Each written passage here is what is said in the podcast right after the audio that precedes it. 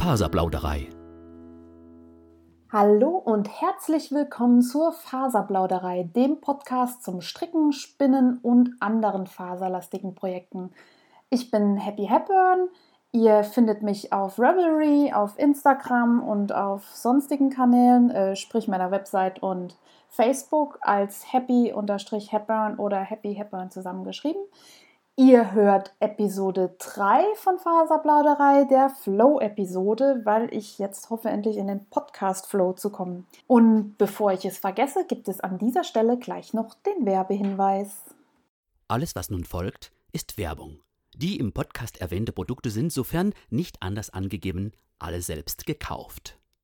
Bevor es dann richtig losgeht, möchte ich mich noch bei allen bedanken, die sich bei mir zurückgemeldet haben über die verschiedenen Kanäle. Das waren auf Revelry ähm, Rückmeldungen, auf Instagram. Ein ganz riesen fettes Danke geht an den Frickelcast, an die Steffi und die Jane. Die haben mich beim heißen Scheiß letztes Mal erwähnt und ich war total begeistert und fühle mich jetzt total fame und renne mit einem fetten Grinsen durchs, durchs Gesicht, im Gesicht, durch die Gegend. Genauso war das bei Lana Filier, die hatte mich erwähnt, äh, gleicher Effekt. Ähm, das war dann mal kurz in der Küche ausgerastet. Und auch äh, Susanne vom Handgemacht Podcast hatte mich auf dem Schirm. Das ist total großartig. Ich bin begeistert und ja, fühle mich so ein bisschen äh, wie wenn ich hier meine Stars treffe.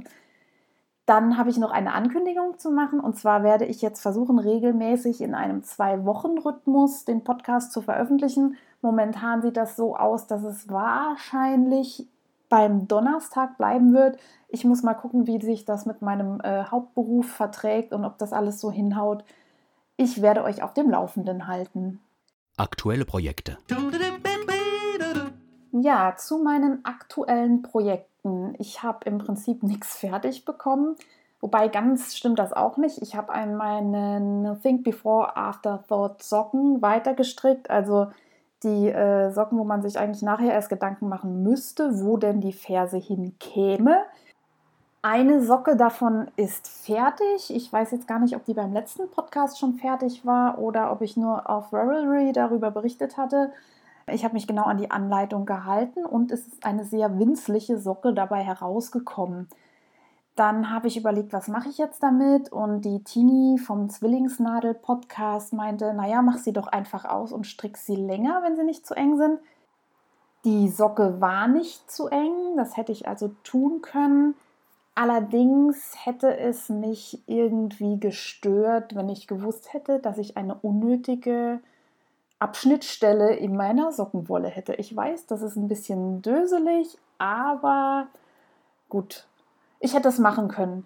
Andererseits dachte ich mir aber auch, habe ich eine völlig überlaufende Sockenschublade und ich weiß gar nicht, wann ich die alle tragen soll, obwohl ich die gerne trage und im Winter, wenn es kühler wird, eigentlich immer Socken trage. Darum habe ich mich umgeschaut in meinem Freundeskreis und eine knitworthy Freundin gefunden mit ganz winzig kleinen Füßen, die sich sehr über die Socken freuen wird bei dieser Freundin weiß ich auch, dass sie Handarbeit schätzt und die Arbeit ähm, sozusagen honoriert, die in sowas drin steckt.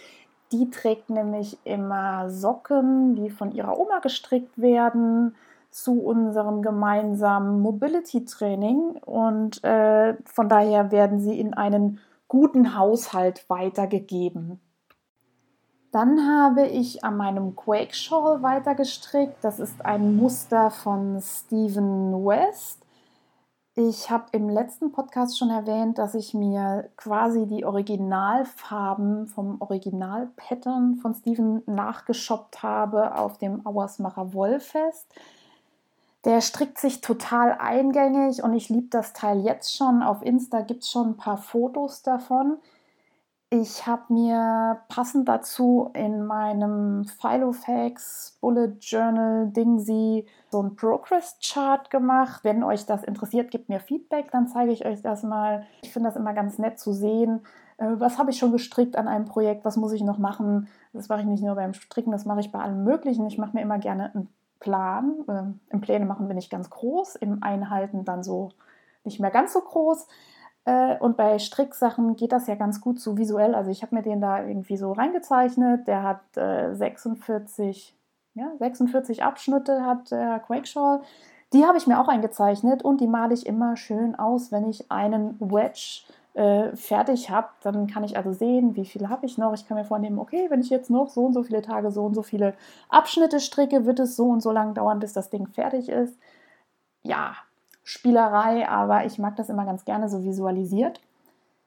Dann bleibt mir hier noch zu sagen, Stephen West, genau, der macht nämlich einen Mystery Call wieder dieses Jahr, seinen zehnten Mystery Call. Der startet am 4. Oktober 2019, also in einem Monat. In einem Monat. Ihr habt noch einen Monat Zeit zum Shoppen.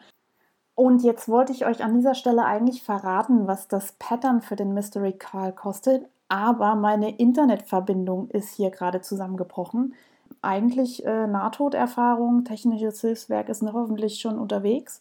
Funktioniert nicht. Ich vermute mal, es sind so roundabout 5 Euro. Ihr braucht für den Mystery Call zweimal zwei Stränge Sockenwolle. Ich habe gesehen, in seinen Kits hat er äh, Solid-Färbung, also irgendwie mal zweimal rot, zweimal blau, sowas in, in die Richtung. Also äh, jeweils zwei Stränge von einer Farbe ist so das, was angedacht ist. Ich kann euch nicht verraten, was die Original-Kits kosten. Wahrscheinlich werden sie wieder obszön teuer sein. Aber hey, es ist Steven West. Von daher, das kann man aber auch ganz gut ersetzen, wer da mitmachen möchte. Ich würde im Prinzip auch gerne mitmachen, aber wenn ich ehrlich zu mir selber bin, bin ich jetzt schon mit all meinen Projekten überfordert, die irgendwie hier rumliegen und die ich angedacht habe. Dann habe ich auch ein bisschen gesponnen, weiterhin an meinen Kammzügen von Hofers Wollküche. Ich bin genauso verliebt wie am Anfang, die sind einfach total genial. Ich will mehr davon. Ich wollte es eigentlich schon verzwirnt haben bis zu dieser Aufnahme, aber ich musste mich jetzt entscheiden zwischen, mache ich das erst fertig oder mache ich erst den Podcast.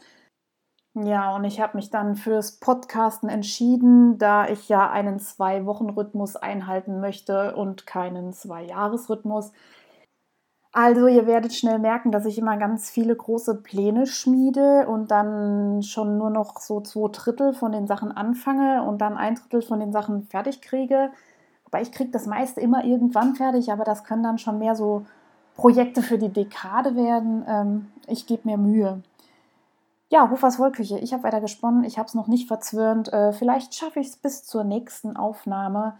Schaut euch auf jeden Fall die Facebook-Gruppe an, wenn ihr an genialen Spinnfasern interessiert seid äh, und tollen Färbungen. Das werde ich in den Show Notes verlinken, die ihr auf meiner Webseite findet unter www.faserplauderei.de. Dann habe ich noch ein kleines bisschen an meinem Ravello weitergestrickt aus der Shetland, äh, Schlag mich tot, Merino, Merino, Shetland und anderes Schafmischung. Den hatte ich mit zum Stricktreff. In Saarbrücken gibt es nämlich eine ganz nette Strickgruppe, zu der ich leider viel zu selten hinschaffe. Äh, und da ich eigentlich nur geradeaus im, im, im Kreis stricken muss, dachte ich, das ist ja ein super Projekt, äh, trotz äh, irgendwie gefühlt 30 Grad. Ähm, ich bin aber immer noch nicht fertig. Der Pullover wohnt in einem Projektbeutel mit Reißverschluss, den ich natürlich nicht ordentlich zumache, wenn ich zu Hause bin. Und momentan haben wir eine Gästekatze zu Besuch. Die kommt ab und an mal zu uns, wenn die Besitzer unterwegs sind. Die ist bisher noch nie an irgendwelche Stricksachen von mir rangegangen oder Fasern. Das hat die relativ kalt gelassen. Es sei denn, ich war beim Stricken und habe mit irgendwas rumgewackelt und sie war im ähm, Tötungsmodus. Dann kam sie schon mal angesprungen und hat der Wolle gezeigt, wer der Chef hier im Raum ist. Aber richtig kaputt gemacht hat sie eigentlich nie was. Ja, dann stand diese Tasche jetzt im Wohnzimmer, Reißverschluss natürlich nicht zu, wie ich nie meine Reißverschlüsse an irgendwas zumache.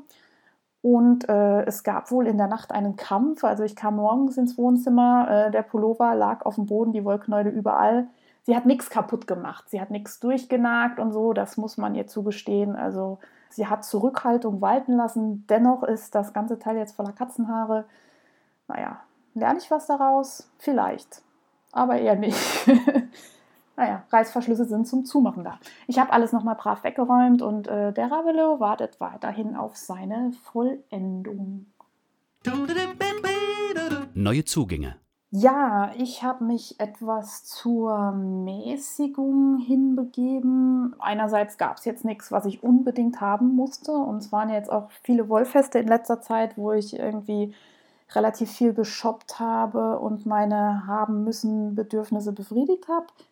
Ganz gar nichts gab es dann aber trotzdem nicht. Ich habe nämlich beim Zwillingsnadel-Podcast ein Pattern gewonnen. Also es gab sozusagen einen virtuellen Neuzugang. Und zwar habe ich das Oh No You Didn't Pattern gewonnen. Das ist ein Knit-Along von Sarah Schirrer. Äh, ich weiß gar nicht, wie man es richtig ausspricht. Also das ist die Frau, die hinter Imagined Landscapes steckt. Und es ist ein Knit-Along für einen Gnom. Die hat auf Reverie schon, ich glaube, zwei oder mehrere ähm, Gnomenzwerg, Kobold-Patterns veröffentlicht die auch total genial sind. Schaut euch die an und ich habe mir vorgenommen, damit zu machen. Dann habe ich noch ein weiteres Pattern gekauft und zwar das Perky Little Head von Sharon Lynch. Das steckt mir irgendwie schon länger in der Nase und jetzt haben die Frau Feierabendfrickelein, die Frau jetzt kocht sie auch noch, Caro von Caros Fummelei und mein gehäkeltes Herz, den Fummelfrickel Herz Mützember ausgerufen. Und dabei geht es ums Mützenstricken und ich würde da gerne mitmachen. Und ich habe da irgendwie schon länger so Malabrigo-Jahren rumliegen, was ich gerne mal benutzen würde. Das würde da ganz gut passen. Und ja, das würde ich gerne ausprobieren. Schauen wir mal, wie weit es da mit meinen Plänen kommt. Faserdesaster. Da ich jetzt nicht so super viel gemacht habe, halten sich auch meine Faserdesaster dieses Mal in Grenzen. Ich stricke ja am Quake Shawl äh, mit einem Garn von Wollreinheit, das ich äh, von der Haptik her total super finde, von der, Wer äh, von der von der Werbung, von der Färbung her natürlich auch. Allerdings bin ich da an zwei Stellen vorbeigestrickt, die echt dünn waren. Also eine sah aus, als äh, hätte man das Garn an dieser Stelle gespitspliced. Also ihr kennt die Methode vielleicht. Das funktioniert bei echter Wolle äh, ohne Superwash. Ausrüstung ganz gut. Also wenn man ähm, zwei Enden hat und die verbinden möchte, dann spuckt man einmal äh, in die Hände oder lutscht das Garn so ein bisschen an und dann tut man die beiden Enden zusammen und ribbelt die so in den Händen hin und her, sodass das quasi zusammenfilzt. Das kann man, glaube ich, auch einfach mit Wasser machen. Also die Knitmore Girls äh, haben gesagt, das wäre ja schon ein bisschen vornehmer, wenn man einfach ein Wasserglas nimmt. Wer da so ein bisschen äh, härter im Nehmen ist, sabbert seine Wolle so ein kleines bisschen an. Ja, die Stelle sah so aus. Also man hatte irgendwie noch so die Enden in jede Richtung gesehen, wo ich dachte, naja, okay, hm, kann ja mal vorkommen. Ich bin an dieser Stelle quasi vorbeigestrickt und dann kam noch so eine Stelle, die war aber echt, echt dünn, sodass ich hingegangen bin und das selber nochmal hier zusammengefilzt habe, weil ich echt Angst hatte, dass das in meinem Gestrick nicht hält. Also es war so quasi noch der seidene Faden über äh, und bei meinem Glück äh, ist das die Stelle, mit der ich sofort irgendwo an so einem Türgriff hängen bleibe wahrscheinlich. Genau, ich hatte die Frau von Wollreinheit, die Färberin, angeschrieben, bezüglich ihrer Musing Publicity. Also ich wollte wissen, ob sie mir sagen kann, ob ihre Garne Mulesing frei sind. Ich habe da leider auch nach der zweiten Mail noch keine Antwort bekommen. Jetzt kann es natürlich sein, dass sie in Urlaub ist. Es ist ein, ein Mannbetrieb oder eine, ein, ein Fraubetrieb, so wie ich das verstanden habe. Da kann man jetzt auch nicht postwendend mit Antworten rechnen. Äh, Würde mich halt schon mal interessieren. Was ich auf ihrer Website herausfinden konnte, ist, dass sie auf Garnen von Lanatus färbt. Die habe ich auch angeschrieben und Lanatus bezieht seine Merino-Wolle aus Südamerika, also laut Hersteller-E-Mail. Daher müsste sie Mulesing frei sind, sein. Hier nochmal eine Entschuldigung äh, für meine Saarland Red Flag ja, Aussetzer, muss ich leider sagen. Ihr hört es sicherlich raus, ich komme aus Süddeutschland, ich versuche das so ein bisschen irgendwie netter auszudrücken, aber manchmal kommt es halt doch durch. Genau, zum Thema Musing. Wer sich noch fragt, was das ist, das ist eine ziemlich fiese, naja, äh, Methode, die in Australien und Neuseeland angewendet wird, um die Schafherden von Schädlingsbefall äh, zu schützen. Schädlingsbefall heißt in dem Moment von Fliegenlarven. Also wenn ein Schaf draußen rumsteht, kann das schon mal sein, dass irgendwelche äh, Mücken da ankommen und ihre Eier an, äh, ja, an die Hautfalten von Schafen legen. Das kann, kommt bei verschiedenen Schafrassen gibt es da verschiedene Stellen, die sich besonders eignen. Beim Merino-Schaf ist das der Popo. Äh, Merino-Schafe sind darauf gezüchtet, dass sie besonders viel Wolle produzieren, weil Merino-Wolle ja ein wertvoller Rohstoff ist. Also nicht nur wir Strickerinnen stehen auf Merino, sondern auch äh, die Textilindustrie, gerade auch Sportklamotten, äh, Funktionsshirts setzen im Moment alle auf Merino-Wolle. Das heißt, die Schafe müssen möglichst viel Output bringen. Ja, die Wolle wächst auf der Oberfläche des Schafes. Deswegen ist, äh, wie in der Biologie so oft, eine Oberflächenvergrößerung in dem Fall vom Züchter gewünscht. Darum haben Merino-Schafe so eine Art Hautfalte am Po einfach ja, angezüchtet, damit da noch mehr Wolle wächst. Äh, die hat allerdings den Nachteil, dass sie den Miasis-Fliegen äh, den Nährboden zur Vermehrung bieten. Also die fliegen quasi das Schaf an und legen da ihre Eier rein und dann fressen sich die Maden da wirklich durch das Schaf. Das ist gar nicht so schön. Und um das zu vermeiden, haben sich die äh, Schäfer in äh, Neuseeland und Australien was ausgedacht. Sie schneiden diesen Hautlappen weg. Das passiert allerdings ganz ohne schmerzstillendes Mittel oder irgendwie große Nachbehandlung. Das ist ziemlich rabiat und das sind dann irgendwie tellergroße Wunden und das sieht ganz schön übel aus und das ist sehr schmerzvoll. Und das ist nicht unterstützenswert meines Erachtens. Und da meine Handarbeit ja nur ein Hobby ist und keine Lebensnotwendigkeit, versuche ich schon darauf zu achten, dass ich vor allem Hersteller unterstütze, die diese Praktik nicht unterstützen, sprich äh, garantieren, dass ihre Garne mulesing-frei sind. Und bei Lanatus ist es jetzt so, dass die Wolle aus Südamerika kommt. Da ist die Wolle generell mulesing-frei, weil es da diesen Parasiten, diese Miasisfliege nicht gibt. Also ist es dort nicht notwendig, den Schafen im wahrsten Wortsinne den ja, Arsch aufzureißen. Man kann es eigentlich nicht anders sagen. Also es ist wirklich, äh, wer hart im Nehmen ist, äh, kann sich das angucken. Da gibt es Bilder vom Musing, das ist nicht mit schön anzusehen. Also achtet da ein bisschen drauf. Wenn ihr könnt, unterstützt Händler, die gegen Musing sind. Und äh, achtet auch beim Klamottenkauf drauf, also bei euren Sport-Unterwäsche-Dingen oder so, dass die äh, vielleicht doch nicht unbedingt aus Merino-Wolle sind oder ob da garantiert werden kann, dass die aus verantwortungsvollen Quellen stammt. Faserfrage. Ja, ich habe weiteres Feedback bekommen zu meiner Faserfrage aus der ersten Folge. Da ging es um das Thema Wollwickler über die Zeit hat sich jetzt ein Exemplar herauskristallisiert und zwar ist das der Ülle Wollwickler aus Estland für 77 Euro plus Versandkosten. Da habe ich eigentlich nur eine schlechte in Tüdelchen äh, Kritik gefunden von Karus Formelei. Bei der ging wohl relativ zügig der Antriebsriemen kaputt. Ich weiß nicht, wie das dann weiterging, äh, ob das schwierig war, da Ersatz äh, beizuschaffen. Allerdings war das wohl die Ausnahme und auf meine imaginäre Weihnachtswunschliste kommt auf jeden Fall der Wollwickler von Ülle. Da bin ich auch schon gleich bei meiner nächsten Frage. Es ist September. Ich glaube, Spekulatius wird schon angeliefert und Christstollen werden sich demnächst auch in den Regalen stapeln.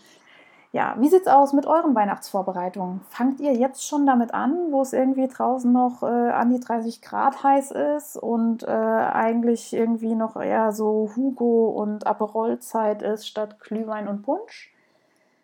Wenn ihr Dinge vorbereitet für Weihnachten, genau, möchte ich gerne wissen, was macht ihr? Habt ihr Listen? Macht ihr das total strategisch?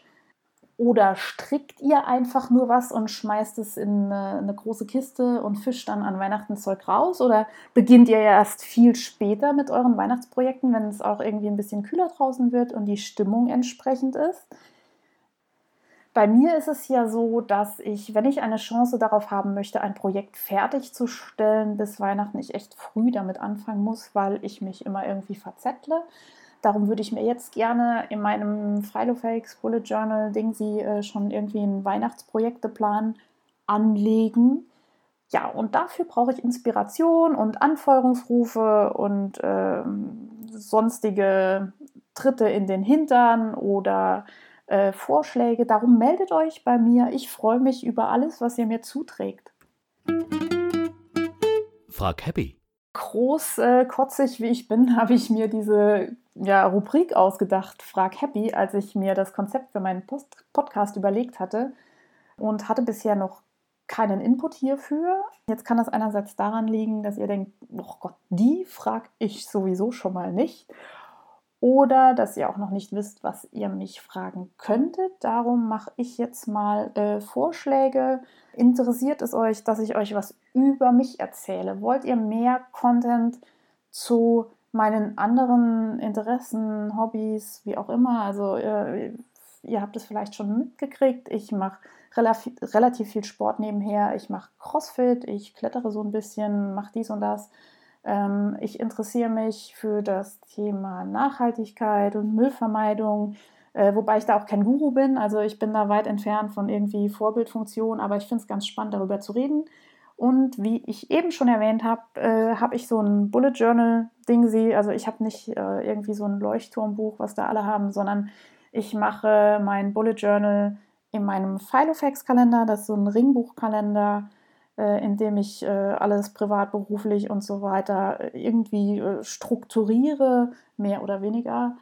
Und äh, wenn ihr mehr dazu wissen wollt, schreibt mir. Und wenn ihr sagt, nee, das interessiert mich überhaupt nicht, bleibt bitte beim Faser-Content, dann gebt mir auch dieses Feedback, dann schmeiße ich diese Kategorie nämlich einfach raus. Im Fokus. Dann komme ich zu meinem großen Thema in diesem Podcast, nämlich über das, äh, zu dem Thema Wollkosten. Es gab da eine rege Diskussion in meinem Thread auf Ravelry und auch äh, auf anderen Kanälen.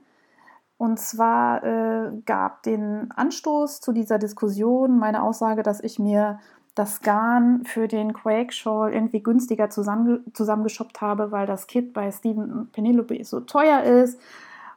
Und dann wurde erzählt, dass es eben Strickerinnen gibt, die andere Mitstrickende hier irgendwie dissen, weil sie eben nicht mit teurer Edelwolle von hier Hedgehog und Schlag mich tot, wie sie alle heißen, stricken, sondern vielleicht irgendwie mit Acryl oder sonstigen von Teddy. Ja, ähm, ich finde es eigentlich schade, dass man darüber nochmal reden muss, ähm, denn ich finde es eigentlich sollte es eine Selbstverständlichkeit sein, dass man niemanden disst für die Wahl seiner Wolle, wie man auch niemanden für die Wahl seiner Kleidung oder sonstigen Sachen disst. Also das ist für mich eine Frage der generellen Höflichkeit. Also ich finde dieses, äh, ja, wie soll ich sagen, Jan-Bullying echt daneben, aber mm, ja, wer das dann irgendwie betreibt, der sagt dann oft mehr über sich selbst aus als über die Person, die er da herabsetzen will. Ja, das sind dann einfach doofe Menschen. Mehr fällt mir dazu leider nicht ein. Die gibt es wohl überall, auch in der Strickwelt. Ja, trotzdem sind Wollkosten ein Thema, das irgendwie die meisten beschäftigt, weil die wenigsten von uns so viel Geld verdienen, dass sie sagen, ach ja, komm, scheiß jetzt mal drauf. Ich finde es total wichtig, dass die Färberinnen gerecht entlohnt werden, weil man manchmal vergisst, was das für ein Riesenaufwand ist. Also die müssen erstmal irgendwie an die Wolle kommen, also müssen die selber einkaufen, müssen die Färbematerialien kaufen, müssen einen Ort haben, an dem sie färben. Also bei den kleineren Färbereien bin ich mir nicht sicher, ob die alle irgendwie so ein richtiges Atelier haben. Und wenn sie es haben, muss das ja auch finanziert werden. Und dann ist Wolle färben ein echt zeitraubender Job. Äh, ich habe das selber hier und da mal so für mich ausprobiert und äh, ich brauche da immer ewig für so ein paar Stränge. Und ich finde es wirklich wichtig, dass wir gerade in der Handarbeit unsere Arbeit nicht unter Wert verkaufen. Da ja sowieso Handarbeit häufig gering geschätzt wird, äh, ist es doch wichtig, dass wir Handarbeiterinnen selber die Arbeit und Zeit anerkennen, die eben die Färber und Färberinnen in ihre ja, Verkaufsobjekte stecken. Darum von mir der Aufruf, schaut euch an, was macht der Handfärber, die Handfärberin eures Vertrauens. Bezieht die Garne aus nachhaltigen Quellen, arbeitet die ja, den Umweltbestimmungen entsprechend. Ich denke, das kann man auf den Webseiten und Insta-Profilen der Färber und Färberinnen auch nachvollziehen. Und überlegt euch, wenn ihr irgendwie auf dem Wollfest seid und da irgendwie vielleicht noch Preise runterhandeln wollt bei ähm, Färber und Färberinnen, die da noch nicht so groß im Business sind, ob das so fair ist. Nachteil bei den kleineren äh, Handfärber und Handfärberinnen äh, ist meines Erachtens die Umwelttauglichkeit. Also im Prinzip kann ja Hinz und Kunz sich so einen Pot Säurefarben da anschaffen und anfangen in der eigenen Küche zu färben. Äh, so geil sind die Farbreste für unsere Umwelt nicht. Und je nachdem, wie ähm, sauber oder unsauber da gefärbt wird, kann davon schon mal einiges ins Abwasser gelangen. Das ist noch so ein, so ein Kontrapunkt bei den kleinen Handfärbern. So eine richtige Meinung habe ich mir dazu selbst noch nicht äh, gebildet. Ich habe, wie gesagt, ich habe auch schon gefärbt. Ich habe mir dann vorher ausgerechnet, wie viele Farbe kann so und so viel Gramm Wolle aufnehmen und habe dann abgewogen und geguckt, dass das Wasser dann auch klar ist, wenn ich das wieder in den äh, Kreislauf gebe. Aber vielleicht muss ich mich da in das Thema auch noch mal genauer einarbeiten. Dann gibt es natürlich noch solche Hersteller wie Hedgehog Fibers oder King Queen Ching Fibers, äh, korrigiert mich bitte, äh, die dann gut und gerne mal 30 oder 30 Euro plus pro 100 Gramm kosten. Wenn wir von Merino-Wolle sprechen, wenn wir dann an so Sachen gehen wie Suri-Wolle, weiß ich nicht, dann wird es ja noch teurer. Ja, das sind schon extrem teure Produkte, die für mich in die Kategorie Luxusgut fallen. Also das kommt dann für mich im Geiste zur Gucci-Handtasche und zum Prada-Rock. Äh, jetzt ist natürlich äh, jedem selbst die Entscheidung überlassen, wie nötig oder unnötig er sowas findet. Ich war auch schon bei Steven in Amsterdam im Laden und ich habe mir da auch schon mal ein Set Originalgarn für den Chevron Shenanigans gekauft. Das war schon echt teuer, aber ähm, das habe ich mir gegönnt. Äh, ich behandle das aber auch wie meinen Goldschatz und werde das zelebrieren, das Garn zu verstricken. Das ist natürlich eine Entscheidung, die ich für mich getroffen habe und ich weiß, dass die auch nicht jeder treffen kann. Ich bin jetzt nun mal gerade in der glorreichen Situation, dass ich mir das leisten und gönnen kann ja, das, das muss tatsächlich jeder für sich entscheiden. Andererseits äh, finde ich es auch total okay, wenn man irgendwie das runterbricht und sich äh, Wolle von der, von der Stange kauft, äh, von irgendwelchen Industrieherstellern. Es gibt ja durchaus Marken, die echt geile Garne herstellen und ich finde es echt schwierig, das eine zu glorifizieren und das andere irgendwie zu bashen ich finde, die Mischung macht's und ich finde es total spannend und ich finde auch interessant, ähm, was Leuten aus anderen Materialien so herstellen. Äh, ja, besonders gerne wird ja irgendwie auf ähm, Acrylgarn rumgehackt, wobei das sicherlich auch seine Vorteile hat. Also auf der einen Seite ist es vegan, das heißt, ähm, ich frage mich, wie groß der CO2-Abdruck von so einem Acrylgarnknäuel ist. Ich meine, dazu muss kein äh, Tier gezüchtet werden und äh, gefüttert werden und äh, gepflegt werden. Und man könnte Acrylgarn wahrscheinlich auch aus recycelten PET-Flaschen herstellen. Jetzt ist natürlich die Frage, woher kommt das Acrylgarn? Ist es recycelt oder wurde dafür irgendwie Erdöl verbraucht? Genau, es ist vegan, es ist auf jeden Fall musingfrei. Äh, andererseits kann man sagen, naja, Acryl und Poly und solche Sachen äh, wird in der Waschmaschine auch irgendwann marode und gibt Mikroplastik in unsere Umwelt ab. Es hat also Pros und Kontras, wie auch, wie auch Wolle Pros und Kontras hat. Nämlich einerseits ja, natürlich und irgendwie kuschelig. Andererseits werden dafür Rohstoffe verbraucht. Wie gesagt, sobald ein Tier im Spiel ist, das irgendwie unterhalten und ernährt werden musste, ist der CO2-Abdruck halt schon viel größer. Dann kommt das Garn irgendwie aus, naja, Südamerika, oder aus Neuseeland. Das heißt, es entstehen Transportkosten. Kann sein, dass sie auch bei Poli entstehen. Ihr seht also, das Thema ist total vielschichtig und ich finde es sehr kurzsichtig, sich da so eine schnelle Meinung dazu zu bilden. Ich habe da jetzt schon viel drüber nachgedacht und habe für mich entschieden, dass ich prinzipiell eher auf natürliche Garne vom Tier stehe, obwohl ich mich ja auch großteils vegan ernähre.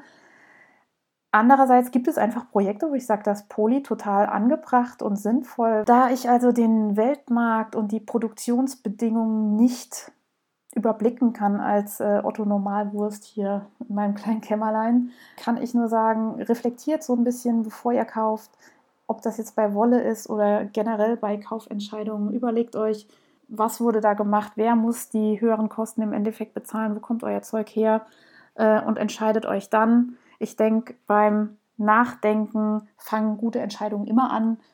Äh, und als Conclusion zu diesem großen Thema sage ich einfach, seid nett, seid höflich, lernt voneinander. Und meistens haben die Leute, die irgendwie andere dissen, sei es wegen ihrer Wolle oder sonstigen, meistens irgendwie doch irgendwie andere Selbstwertprobleme. Vielleicht könnt ihr da ja so einen kleinen Schubs geben und die ein bisschen aufbauen oder einfach nicht mit dem reden, wenn er total doof ist. Seid lieb zueinander. Medienrundschau. An dieser Stelle muss ich zunächst mal eine Errata einfügen. Der Hauptdarsteller in The King's Speech ist natürlich nicht der gleiche Typ wie bei Tschernobyl, sondern es war Colin Firth. Also die zwei Serien bzw. Film und Serie haben rein nichts miteinander zu tun. Da habt ihr übrigens eine meiner Superpowers entdeckt, Schauspieler falsch zuordnen. Das passiert mir relativ häufig zum großen Amüsement meines näheren Umfelds. Ja, Fauxpas, vielen Dank, liebe Tini, dass du mich darauf hingewiesen hast. Momentan schaue ich mir gerade die Serie The Handmaid's Tale an. Das ist basierend auf einem Buch von Margaret Atwood. Die Serie beschreibt den Staat Gilead, der nach einer wahrscheinlich atomaren Katastrophe die Gesellschaft in verschiedene Klassen eingeteilt hat. Es gibt die Herrenfamilien, die den Staat verwalten und äh, das Sagen haben. Denen zugeordnet sind die Handmaids und es gibt noch Mägde.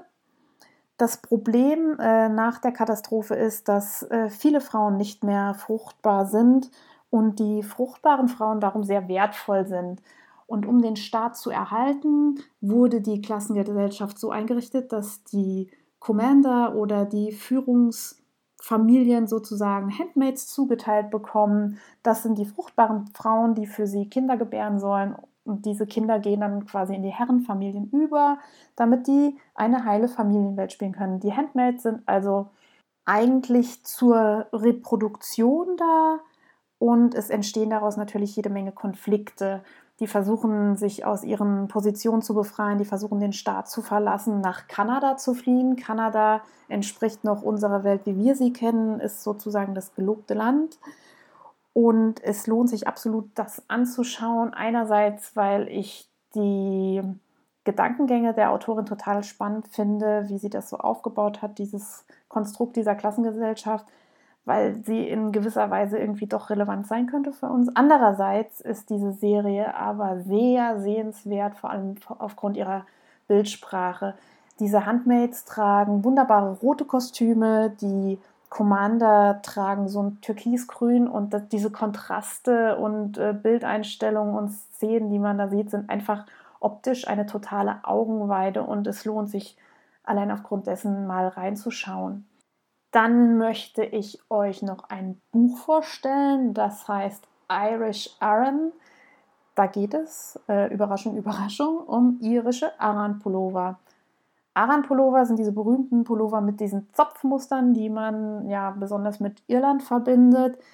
Die Pullover werden den Aran Islands zugeordnet. Das ist so eine kleine ja, Inselgruppe, das sind drei Inseln, die westlich von Galway liegen in Irland. Also ne, auf der Karte gehen wir hoch, gehen nach links, da ist so Galway in der Mitte äh, von der Westküste Irlands und von dort aus fährt man dann irgendwie mit dem Bootchen so halbe Stunde rüber. Da liegen die Aran Islands.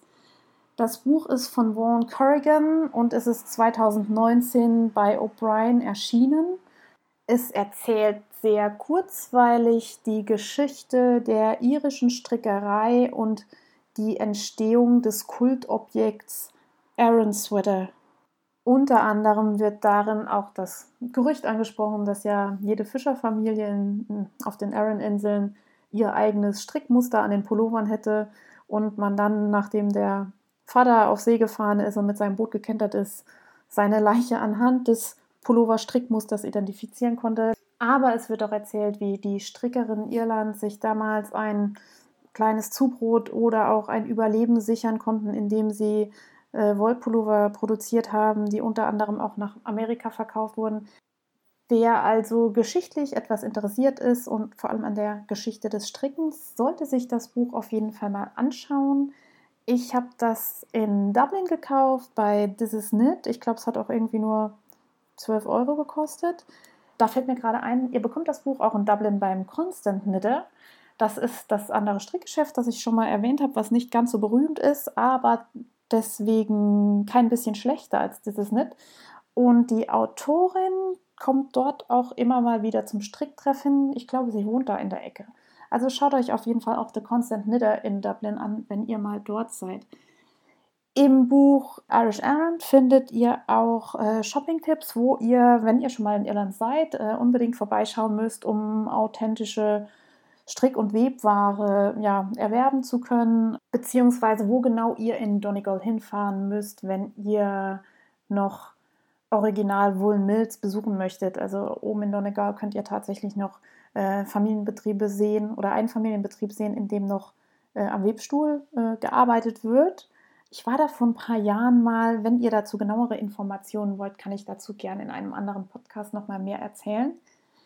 Zu dem Buch nochmal, es hat eine ganz tolle Haptik. Es ist farblich bebildert und es lohnt sich zu diesem Schnäppchenpreis beim nächsten Irlandurlaub mal die Augen aufzuhaben und das Buch zu kaufen und auf jeden Fall auch die Aran Islands besuchen.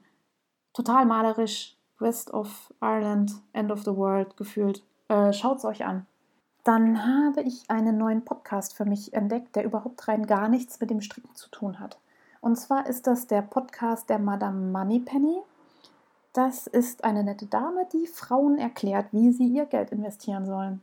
Ich habe mich an den Podcast etwas rangehört und bin total begeistert von der Art, wie Madame Moneypenny den Finanzmarkt erklärt. Ich fühle mich total von ihr angesprochen und habe mir jetzt auch ihr Buch, äh, wie Frauen ihre Finanzen selbst in die Hand nehmen können, als Hörbuch zugelegt. Äh, lohnt sich sicherlich auch in der Druckversion, weil da verschiedene Challenges drin sind, bei denen es ganz nett ist, wenn man nochmal nachlesen kann absolute Empfehlung. Ich bin jetzt total motiviert, meine Finanzen nochmal durchzugehen, äh, zu schauen, wo ich irgendwie noch Potenzial habe, Geld zu sparen. Ja, ihr Buch ist so ein bisschen wie ein Kinderbuch für Erwachsene geschrieben, was total gut ist, weil die Einstiegshürde, sich mit dem Thema Geld und Finanzen zu beschäftigen, echt total niedrig ist und ich zum ersten Mal Bock habe, mich mit dem Thema Fonds, Aktien, Börse, Sparpläne und so weiter auseinanderzusetzen. Also wer da auch noch ein bisschen Luft nach oben hat, äh, schaut euch den Podcast an und wenn ihr überzeugt seid, holt euch das Buch von Madame Moneypenny.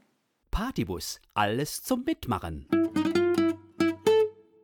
Der Partybus ist unterwegs. Es gibt dieses Mal einiges zum Mitmachen. Wie schon erwähnt, gibt es von Karus Fummelei, den Fricklern und mein gehäkeltes Herz den Fummelfrickelherz mit Zember. Dort geht es ums Mützenstricken. Ich bin äh, da überhaupt nicht involviert. Ich habe das auch nur durch Instagram entdeckt und finde es aber total gut. Darum schaut euch die Projektseiten von den ähm, Hostern an. Äh, Karos Fummelei, Steffi Feierabend. Äh, jetzt kocht sie auch noch und mein gehäkeltes Herz und folgt deren Insta-Profilen, ähm, speichert euch vielleicht den Hashtag ab und strickt dort mit. Ich glaube, es gibt auch was zu gewinnen. Schaut euch da auf jeden Fall mal um. Dann macht mit beim Knit-Along von Imagined Landscapes. Oh no, you didn't. Es werden Zwerge gestrickt ich habe mich dazu entschieden, meinen Gnom hier aus Restewolle zu stricken. Die habe ich schon auf Insta gepostet. Da könnt ihr mal reinschauen. Das sind so Sockenwollreste und noch ein bisschen Baumwolle. Dann gibt es noch einen weiteren Kall von der lieben Kaya vom Wollinspirationen Podcast und vom Lana Filia Shop. Und zwar ist das der Campino Knit-Along. Das ist ein relativ einfaches äh, Schal-Pattern.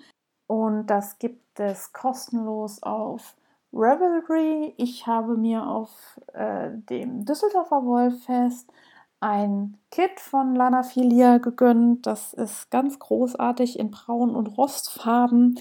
Wer da auch nochmal zuschlagen will, kann die Kaya auch nochmal antreffen beim bunten Schaf das da stattfinden wird am 15.09. im Treibhaus in Längenfeld.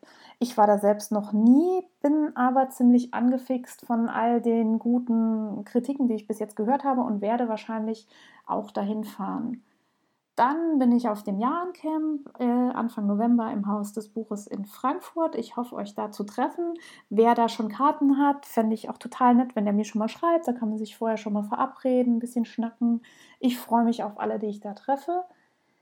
Dann gibt es eine super Ankündigung für alle Strickerinnen und Stricker und Faserverrückten im Südwesten Deutschlands. Und zwar wird es am 29. August 2020 zum ersten Mal die Mainzer Wollkur geben. Ich weiß noch überhaupt nicht, was uns da erwartet, aber natürlich freue ich mich über jedes Jahr ein Festival, was von mir zu Hause aus irgendwie noch sinnvoll erreichbar ist. Dann kann ich schon ankündigen, dass es auch 2020 wieder ein Auersmacher Wollfest geben wird. Das wird einen Tag stattfinden und zwar am 21. Juni. Das sollte ein Sonntag sein, wenn ich mich jetzt nicht total geirrt habe mit den Terminen da habe ich ja auch so ein bisschen meine Aktien irgendwie im Topf, weil das von der Spinngruppe vom Auersmacher Bauernhaus organisiert wird. Da ist auch meine Familie, Freunde, Bekannte involviert. Die machen sich da sehr viel Mühe, ein tolles Wollfest auf die Beine zu stellen. Da werde ich auf jeden Fall anwesend sein und den ganzen Tag abfeiern. Das ist eine großartige Veranstaltung. Daher äh, markiert euch das schon mal im Kalender. Delicieux. Ja, heute gibt es in der Rubrik Delicieux mal was komplett unspektakuläres und zwar meinen Standard Schulsalat. Ich habe mir so eine Hipster Meal Prep Box gegönnt, die ich eigentlich nicht brauche, weil man kann ja sein Essen auch in eine normale Tupperdose stopfen. Aber ich fand das toll irgendwie, wenn mein Essen schön präsentiert ist. Und seitdem ich das Ding habe, mache ich mir ja, gefühlt äh, zehnmal mehr Salat, als ich das früher gemacht habe. Und zwar ist das so eine ja, transparente, waschbare Box. Da kommt dann Salat, Tofu, Paprika und sonstiges rein. Oben ist ein Deckel drauf, da kann man dann separat Dressing reinfüllen und das kommt dann mit in die Schule. Ich empfehle euch allen, kauft euch eine wunderschöne Box, in der ihr euer Essen zelebrieren könnt, egal was da reinkommt. Dann hat das bei mir nämlich zur Folge, dass ich in der Schule äh, eher mal zu einem gesunden Salat greife, statt zu den Keksen, die da irgendwie auf dem Tisch stehen. Und von meinen Kollegen bekam ich ja anfangs öfters mal eher mehr oder weniger skeptische Blicke, ob meiner in Anführungszeichen gesunden Ernährung. Inzwischen äh, hat sich das schon fast äh, zur Anerkennung gemausert, was wohl sicherlich auch an der netten Präsentation liegt. Darum heute eigentlich kein richtiges Rezept, sondern den Tipp, feiert euer Essen, macht es euch schön. Das hilft auf jeden Fall, äh, gesündere Sachen mehr in den Fokus zu rücken Darum gönnt euch eine hübsche Box, macht euch frische und gesunde Snacks und zelebriert die, wenn ihr die dann aus eurer Tasche auspackt und die anderen irgendwie nur die Stulle vom Bäcker oder den Snickers-Riegel dabei haben. Bleibt mir nur noch zu erwähnen, wo ihr mich findet. Ich bin auf Revelry als Happy Hepburn, auf Instagram als Faserplauderei und als Happy-Hepburn, auf Facebook als Happy Hepburn und auch bei Goodreads als Happy Hepburn, falls das jemand interessiert, was ich so lese. Ihr findet mich im Internet unter www.faserplauderei.de und ihr könnt mich erreichen, indem ihr über Instagram mir eine Message schreibt oder mir eine E-Mail über info@faserplauderei.de zukommen lässt. Ich freue mich über euer Feedback, ich freue mich auf den nächsten Podcast. Frohes Stricken und bis bald. Thank you.